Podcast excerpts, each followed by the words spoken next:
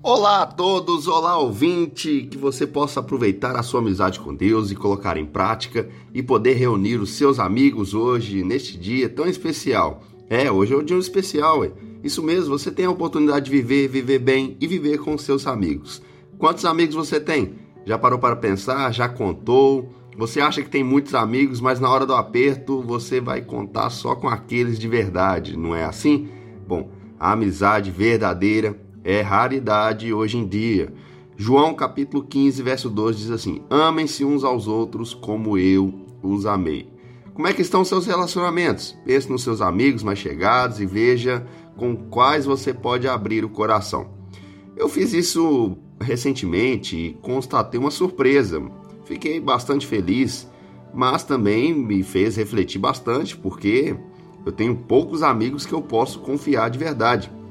E eu espero que esses amigos que eu considero de verdade também me considerem como um verdadeiro amigo. O escritor Mário Quintana afirmou que a amizade é um amor que nunca morre.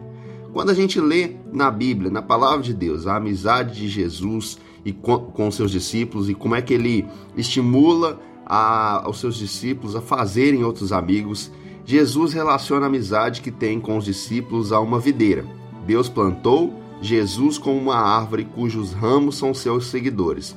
Não poderia haver ligação mais estreita e completa. Para fazer parte da videira, os ramos precisam dar frutos, senão serão cortados.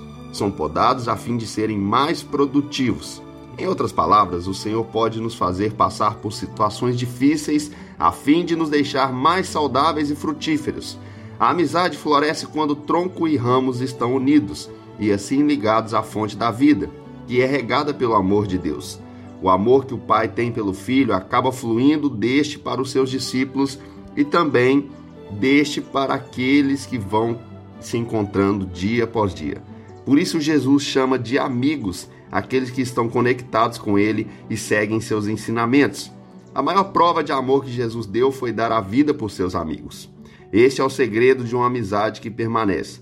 Enquanto forem obedientes a Deus, não importa se dois amigos estão prontos ou até mesmo muito próximos ou distantes um do outro, o amor que os une será sempre o mesmo.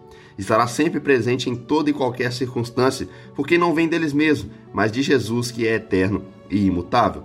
Enquanto estivermos com Jesus, poderemos ser bons amigos que seguem o seu exemplo de amor, se necessário também, dando a vida pelo outro. Amizades verdadeiras são regadas pelo amor de Deus que nos deu em Cristo Jesus. Essa é a palavra de hoje. Que Deus nos abençoe grandemente.